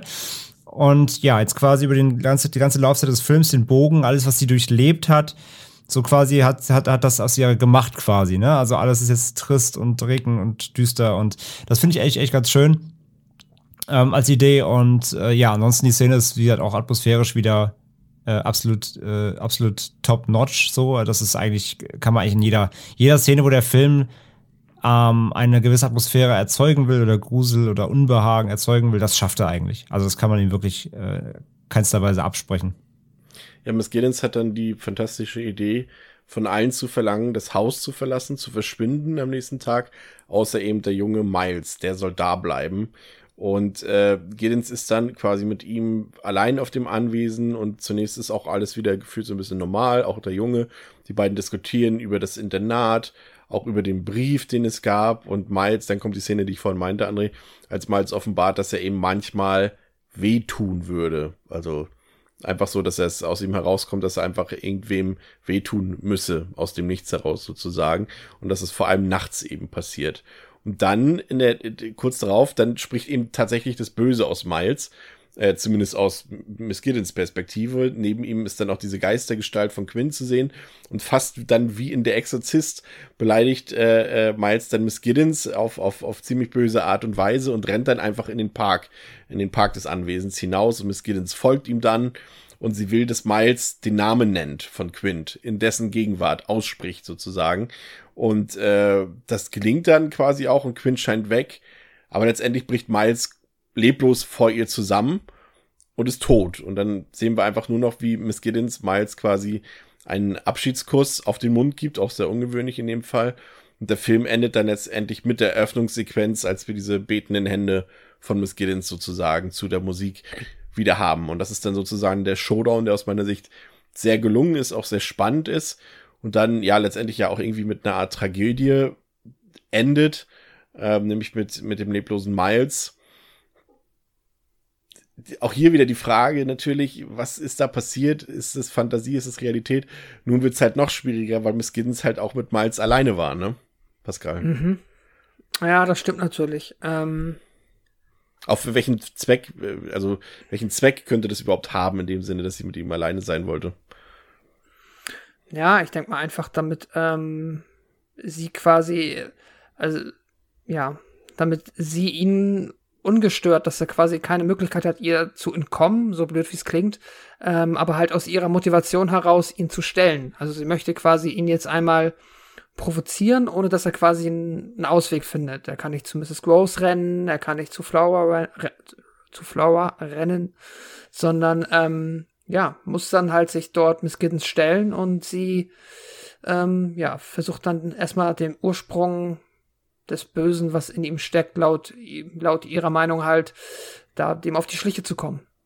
Und am Ende kippt er um. Und das ist halt, ja, also der Film ist da halt komplett offen eigentlich, wenn man es so betrachtet. Also ich, ich äh, habe es ja vielleicht auch schon durchklingen hören. Ich ähm, habe es jetzt halt für mich eigentlich eher so, ja, also ich, ich kann gar nicht sagen, dass ich so interpretiert habe, dass das auf jeden Fall, meiner Meinung nach, äh, möchte der Film mir sagen, dass das alles richtig ist. Denn meiner Meinung nach möchte der Film mir halt gar nichts sagen. So, der Film äh, ist halt bewusst so uneindeutig und es ist halt dem Zuschauer zu überlassen, in Anführungszeichen fast, sich für das zu entscheiden, was ihm besser gefällt. Ähm, oder halt immer auf der Suche zu sein nach irgendetwas, was einem halt noch einen Anhaltspunkt geben könnte, was dann jetzt halt wirklich die Wahrheit ist. Aber ich glaube tatsächlich, das gibt's da gar nicht. Ähm, und ja, so wie, und quasi der, das natürliche Gefühl, was ich halt hatte, als ich den Film gesehen habe, war, dass das ähm, entsprechend alles der Realität entsprochen hat ähm, und er dann am Ende tatsächlich einfach gestorben ist, weil Quint ihn dann vermutlich, ja, quasi ermordet hat, könnte man fast sagen, ne? Also quasi dafür gesorgt hat, dass er jetzt umkippt oder ihn halt quasi einfach, ja, er vielleicht auch den Schock nicht verstanden hat, dass er Quint jetzt aufgelöst hat. Irgendwie so.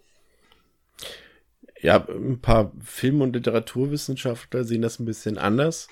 Ähm, der Edmund Wilson sei mal da herausgegriffen, der hat äh, was zu dem Film geschrieben und hat gesagt, dass diese, dass diese übernatürlichen Phänomene in dem Film letztendlich das Produkt aus Miss, Miss Giddens äh, selbstgewählter sexueller Unterdrückung sind. Und äh, wenn man das so ein bisschen aus dieser Perspektive betrachtet, macht es auch irgendwie wieder durchaus Sinn. Äh, zum einen, weil sie natürlich auch in irgendeiner Form diesem hypersexuellen Mr. Quint natürlich auch so ein bisschen äh, ja, auf die Falle geht und das auch ähm, dass sie ja auch so arge Probleme hat äh, oder so überrascht ist davon, wie Miles mit ihr redet und dass er hier da einen Kuss gibt und ihr immer sagt, wie schön sie ist und das ist alles so ein bisschen ungewohnt für sie.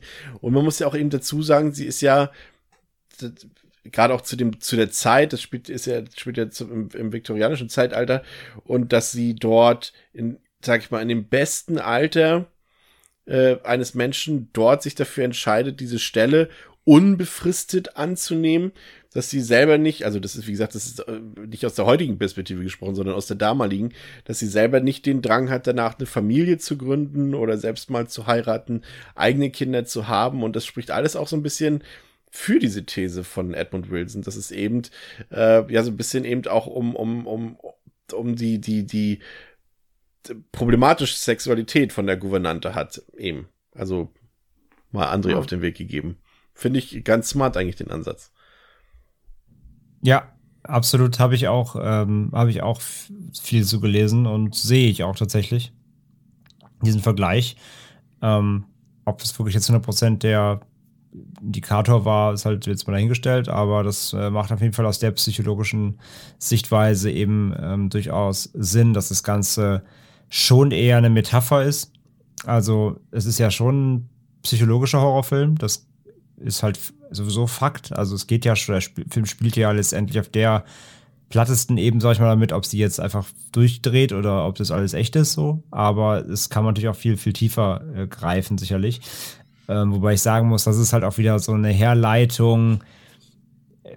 Ja, schon, die ist im Film schon verankert, aber ist jetzt nicht das erste, worauf jetzt stoßt, wenn du jetzt einfach den Film guckst, sage ich jetzt mal. Ne? Jetzt mal ganz platt gesprochen.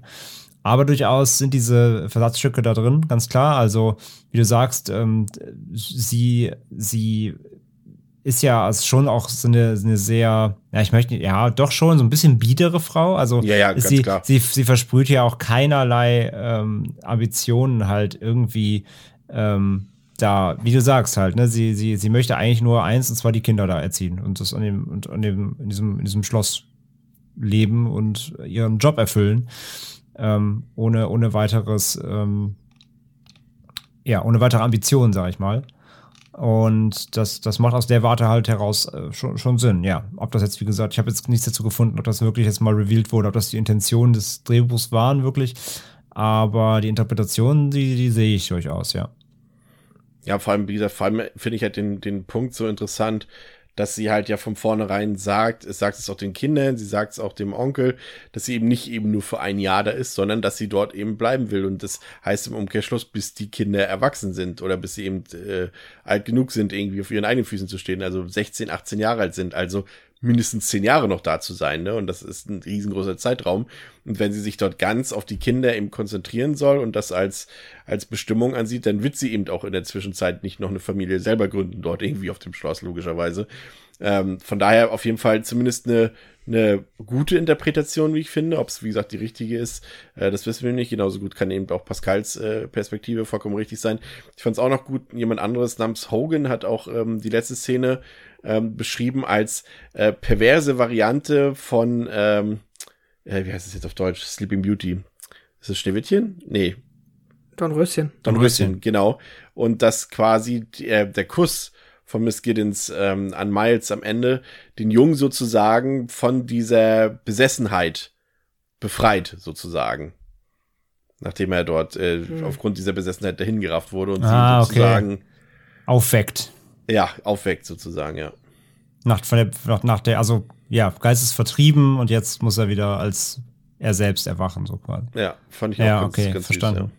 Ja, ich habe auch gelesen, das ist natürlich nur, eine, nur ein Randfact, hat mit dem Film ja nichts zu tun, aber auch hier Del Toro meinte ja, äh, für Crimson Peak sei Innocence auch eine auch eine ja, Ja. zum- zumindest zumindest äh, zumindest Vorbild oder Anleihe gewesen, ja. Passt total, ja, wenn man darüber nachdenkt, auf jeden Fall. Ja, also da, man kann auf jeden Fall sehr viel reininterpretieren äh, in die ganze Sache und es ist ja auch, wie gesagt, wie man es nachher nimmt, es spielt natürlich auch eine große Rolle, dass diese Kinder ja eben auch komplett von der realen Welt äh, entzogen sind, also gerade Flora eben dort äh, und selbst im Internat, wenn du halt nur das Internat, das ist ja auch eine abgeriegelte Welt, also was da draußen passiert, außerhalb so ein, außerhalb von Hogwarts, sage ich jetzt mal, da kriegst du dann ja auch nicht so viel mehr mit. Und von daher kann das natürlich auch eine Rolle gespielt haben. Also, aber ich denke schon, dass dieses Thema mit der Sexualität da eine doch sehr prägnante Rolle spielt, weil ja eben das auch das Main-Theme zwischen Miss Jessel und Mr. Quint ist. Da geht's ja auch einfach um diese sexuelle Ab Abhängigkeit sozusagen, weil theoretisch, warum sollte sie sich auf ihn einlassen? Er ist ein Hausdiener, sie ist auch eine Gouvernante gewesen, also eigentlich vom Stand her sozusagen höher als, als er. Also muss es ja seine, seine Ausstrahlung, seine Männlichkeit, muss ja das irgendwie bewirkt haben. Aber wie gesagt, das ist, das lässt der Film halt eben schön offen, weil er eben auf allen Ebenen letztendlich funktioniert, was ich ja vorhin gesagt habe. Du kannst, so wie André sagt, alles, was dort gesagt und gezeigt wird, äh, kannst du rational erklären, aber du kannst es auch eben als, als, als, als, äh, als gegeben hinnehmen, so wie du, Pascal. Also ich sehe da, sehe da beide Möglichkeiten. Und der Film, das ist ja das Schöne, er funktioniert auf beide, auf beiden Ebenen hervorragend. Mhm. Ja, das ist tatsächlich äh, ziemlich clever gelöst. Ähm, man, da gibt's wenig Totschlagargumente oder eigentlich keine, die das eine oder andere ausschließen. Ja. Der Film ist auch noch, das habe ich auch erst so ein bisschen in der Retrospektive gelernt, ähm, abermals über diese Dokumentation, von der wir schon ein paar Mal gesprochen haben. Mhm. Ja, auch dann im Set-Design tatsächlich sehr symbolträchtig und ähm, da lässt sich auch noch zumindest viel mh, äh, Wiederkehrendes wiederfinden, ähm, was auch so mal, also Dinge, die einfach da sind und die eins, die Figuren beschreiben. Ähm, viele Insekten, Reptilien finden sich immer überall und zum Beispiel, was ich ganz äh, spannend fand, ist halt da, wie oft Rosen in dem Film vorkommen und ähm, quasi fast schon so als Metapher zu verstehen, sobald Miss Giddens das Haus betritt und sich dann da diesen, diesen Rosen in der Vase nähert, dann geht sie hin, berührt sie und dann fallen direkt ein paar Blätter runter, was auch so ein bisschen wieder als Metapher interpretiert werden kann, Ja. im Sinne von Miss Giddens ist jetzt hier und diese schöne, ähm, blühende Welt wird jetzt quasi, ähm, ja, ist jetzt einer Gefahr ausgesetzt. Ja, total. Ja, der Film hat eben viele Sachen inspiriert. Das kann man halt hinnehmen. Wie weit man das jetzt ziehen will, weiß ich nicht. Aber für mich sind eben auch so Sachen wie, wie das Controverse, um mal ein aktuelles Beispiel zu nennen, auch massiv beeinflusst eben von, von diesem Film und wahrscheinlich auch eben von The Haunting, den wir ähm, gewiss bei, an anderer Stelle auch nochmal hier diskutieren werden oder eben diese Bly Manor Serie. Es gibt äh, Musikvideo von den Nine Inch Nails, Perfect Drug, was ganz geil inspiriert ist, ein Kate Bush Song. Da sagt der Titel es schon, Infant Kiss heißt der Song und eben Filme wie The Others oder Crimson Peak. Also auf jeden Fall ein sehr, sehr inspirierender, wegweisender Film. Ähm, Pascal, heute du gerne mal mit deinem Fazit zu The Innocence. Zuerst. Ja, sehr gerne. Ähm, ja, wie kann ich äh, meine Gefühle zu diesem Film zusammenfassen? Ich war am Ende grundsätzlich sehr angetan. Ich war zumindest was meine Erwartungen angeht, tatsächlich, also der Film hat meine Erwartungen durchaus übertroffen. Ich habe jetzt nicht damit gerechnet, dass ich hier auch gerade noch mal das Audiovisuelle, um das hervorzuheben, ähm, da so ein Brett bekomme. Also, dass der so gut aussieht, dass der so gut, ähm, dass der so eine dichte Atmosphäre erzeugen kann über Bild und Ton. Das war sehr beeindruckend. Ich war von den Darstellern eigentlich ebenfalls durch die Bank beeindruckt. Ich hatte auch natürlich am Anfang so ein bisschen diese Probleme dieses äh, sehr gestellte, sehr gehobene, ähm, ja, quasi sich mich so in diesen Zeitgeist äh, fallen zu lassen, auch natürlich dann halt größtenteils auch wie dort gesprochen wird, ähm, ist natürlich erstmal irgendwie so eine kleine Hürde vielleicht auch, wenn man jetzt halt, ähm, s- sag ich mal, auch gerade so in diesem Period Piece ähm, äh, Genre nicht so ständig unterwegs ist, ist das ein bisschen ungewohnt. Also da ist der Film jetzt halt, ich will ihn jetzt deswegen nicht sperrig als sperrig bezeichnen, aber ja, ein bisschen, ähm, ja, ist er da halt natürlich schon, muss man schon vielleicht ein Fable für haben oder sich dann zumindest darauf einlassen können. Das ist wichtig. Davon abgesehen, ähm, ja, die Geschichte gefällt mir gut, der Grusel ist effektiv äh, und auch tatsächlich eigentlich ähm, fast schon wieder gut gealtert, weil es halt jetzt äh, heute einem schon wieder fast unkonventionell erscheint, wenn man halt durch subtile, einfach nur, ja, gut geschossene Bilder halten, Grusel erzeugen kann und nicht nur über die heute oder sagen wir zumindest lange Zeit äh, sehr prominenten Tropes ähm, wie Jumpscares und so weiter, das ähm, erzeugt wird. Das ist schon ganz cool. Und deswegen finde ich auch, dass der, ja, also dass man den auf jeden Fall gucken kann. Vielleicht sogar gucken sollte, wenn man wirklich ein ausgesprochenes äh, Interesse am Genre hat und sich dann da auch halt für die Ursprünge oder Ursprünge ist ein bisschen übertrieben, so das gibt's jetzt ja auch halt nicht erst seit den 60ern, aber sagen wir zumindest für sehr sehr einflussreiche Werke der dieser Periode halt sich interessiert, dann ist der glaube ich schon nicht unwichtig und entsprechend glücklich bin ich auch darüber, dass ich den jetzt mal gesehen habe und gebe dem am Ende vier Sterne von fünf. André. Ja, ähm, bisher haben wir ja tatsächlich nur, haben wir eigentlich nur gelobt durchgehend. Und es ist heute an, an mir gelegen, äh, jetzt auch mal ein bisschen Kritik zu üben. Nein, das wäre so hochgegriffen tatsächlich. Also ich fand den Film sehr, sehr gut. Ich fand ihn extrem atmosphärisch. Ich war auch beeindruckt, wie gut der aussieht. Ich hatte echt schon Angst, das heißt Angst, aber ne, ich war schon eher auf so ein bisschen was, ähm, weiß ich nicht, schlonzigeres eingestellt. Nicht mit, ich habe nicht mit so viel, nicht mit so viel Production Value, mit so viel ähm, Raffinesse in der Inszenierung gerechnet einfach. Das habe ich umgehauen. Äh, Bildsprache, Sound, ähm, Sound Editing, alles wirklich fantastisch. Und ähm, ja, die Darsteller sind auch super, wenn man sich erstmal daran gewöhnt, wie sie reden. Wie schon gesagt, aus Gründen. Und das passt alles super. Ähm, Setting ist natürlich auch klasse, einfach da. Das, das ist alles natürlich sehr dankbar. Die ganze Kulisse. Und auch schon gesagt, wenn der Film dann wirklich Grusel erzeugen will, sei es durch Lichtstimmungen, sei es durch irgendwelche Erscheinungen, sei es durch einfach nur ja, im Schiff stehende Frauen, dann schafft der Film das eigentlich durchgehend. Es gibt keine Szene, die der Film mir als gruselig vermitteln wollte, wo ich gesagt habe, nee, die hat mich nicht gekriegt. Also das, das schafft der Film 100%, das ist beachtlich das ist alles fantastisch. Und ich finde auch die Story halt ähm, super spannend und wie der Film eben, haben wir jetzt ausreichend erzählt, äh, wie er mit den Ebenen spielt und was du dir alles reinterpretieren kannst. Und das ist auf jeder Ebene, egal ob jetzt eben äh, wirklich rein Geisterfilm, äh, psychologisch oder von mir aus eben auch metaphorisch. Ähm, wenn du, je nachdem, wie du ihn sehen willst, er funktioniert. Und das ist echt äh, Hut ab so. Aber ähm, trotzdem muss ich sagen, ich war nicht so 100% trotzdem ganze Zeit happy, weil ich dann doch, weil wir haben natürlich, wenn wir jetzt solche Besprechungen hier machen, wir picken natürlich so, also wir gehen grob durch und picken natürlich so die Highlights nicht raus, die besprochen, die wert sind, besprochen ähm, zu werden. Das haben wir auch gemacht. Es gab aber tatsächlich dazwischen immer wieder mal Momente oder halt Strecken, Strecken im Film, wo ich tatsächlich trotzdem ein bisschen gelangweilt war, weil dann doch einfach der Film einfach natürlich sehr entschleunigt ist. Er lebt durch Dialoge, er lebt durch, durch Bildsprache allein. Er ist natürlich nicht aufgeregt. Er ist das Gegenteil von Chris angesprochenem Controverse. Natürlich, es gibt keine Hektik groß. Es gibt selbst in den Gruselmomenten ist halt, wie gesagt, alles doch relativ entschleunigt und eher ähm, auf den Moment ausgelegt, als, als jetzt irgendwie dir da eine Verfolgungsjagd um die Ohren zu hauen oder sowas. Das gibt's natürlich alles nicht. Darf ich und, ganz kurz, auch ja. wenn ich es ungern, nein, ich tue es gerne, aber du hörst es ungern. Kurz unterbrechen, Marc, fandst du auch übrigens, dass der ein bisschen was von Stoker hatte?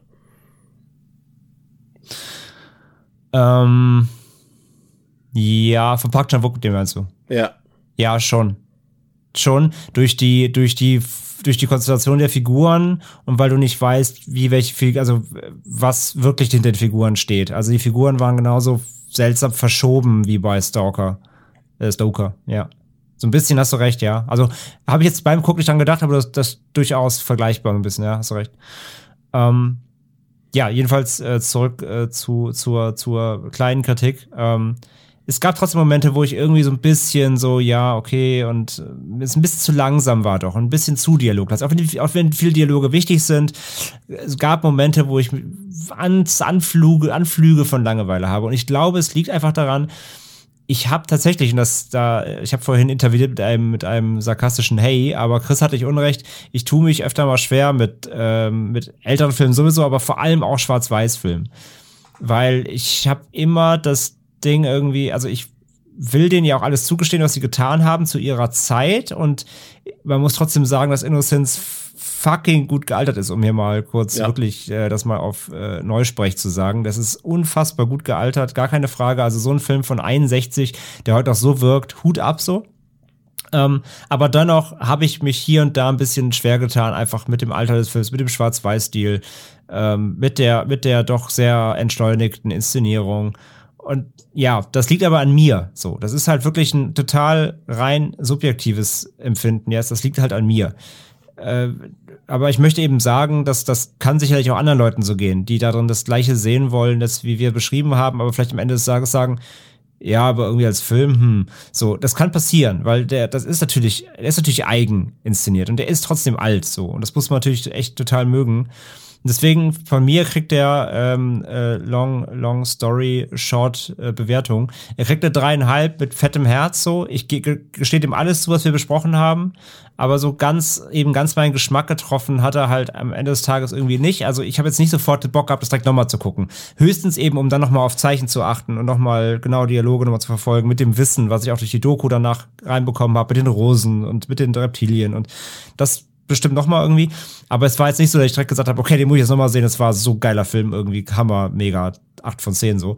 Ähm, nee, war es nicht ganz für mich. Deswegen vier, äh, dreieinhalb von, von fünf mit Herz auf jeden Fall. Aber als Horror, als, als, als historischer Horrorfilm, sage ich mal, um zu verstehen, was da, was da geprägt wurde mit dem Film, äh, dafür auf jeden Fall unbedingt, ähm, zumindest einmal gucken, definitiv, ja.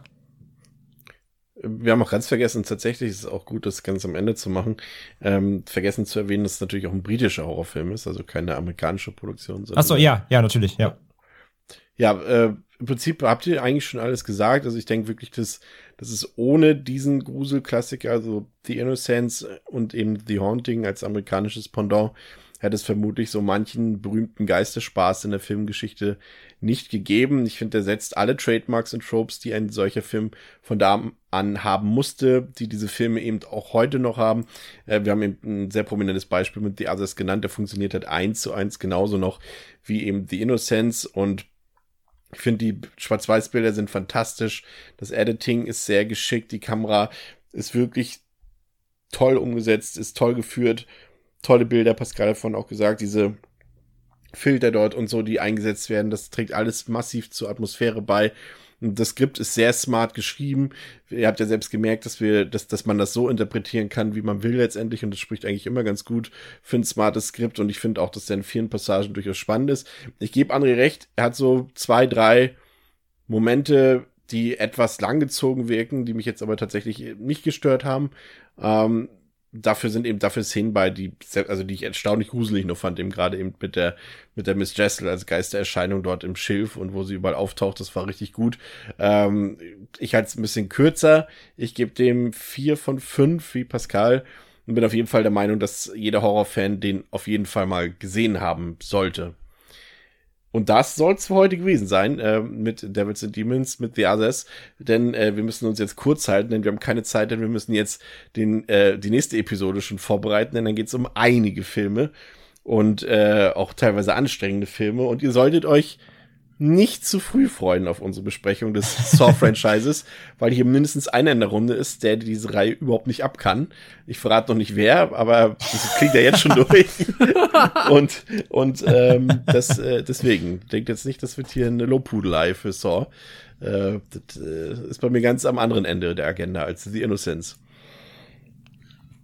Ja.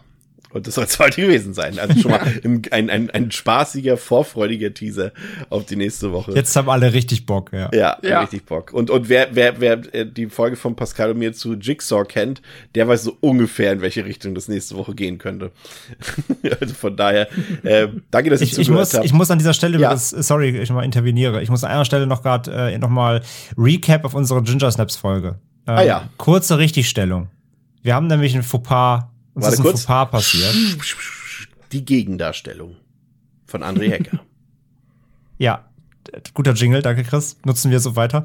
Ähm, nee, kurze Richtigstellung. Uns hat ein äh, lieber Hörer, der Chris, auf unserem Discord-Server, ich hoffe, ihr seid alle schon am Start, kommt drauf, Link in den Show Notes, ähm, hat uns äh, aufmerksam gemacht auf einen kleinen Fehler, der absolut richtig ist. Wir haben nämlich letztes Mal gesagt bei Ginger Snaps bei der Besprechung, dass wir so schockiert waren, ähm, dass in dem ersten Teil dass Ginger und Bridget den Hund ihrer Mitschülerin umbringen möchten. Das ist völliger Quatsch natürlich, denn sie wollen ihn gar nicht umbringen, denn sie wollen ihn nur entführen jetzt auch nicht viel besser, aber zumindest besser als tot. und nämlich dann äh, mit den, äh, mit den Fake-Gedärmen, die sie aus ihrem Fotoshooting haben, quasi das nur präparieren, als wäre er tot.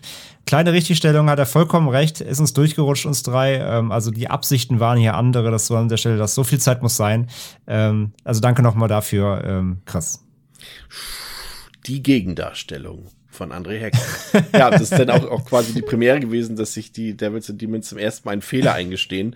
Aber nach 171 Episoden kann man das durchaus auch mal. Machen. Also kann man einmal machen, aber gewöhnt euch nicht ja. dran. da eh keiner, bitte alle mal melden, die überhaupt bis zu dieser Stelle gehört haben, damit sich, damit wir feststellen, ob die Gegendarstellung vielleicht an den Anfang nächstes Mal muss. Aber äh, danke, André, nochmal. Da hast du natürlich vollkommen recht, dass wir das nochmal klarstellen sollten. Also, vielen Dank, dass ihr zugehört habt bei Devils and Demons mit Chris, Pascal und André und bis zum nächsten Mal, wenn wir den ersten Teil des Saw-Franchises besprechen. Auf Wiedersehen. Ciao. Tschüss.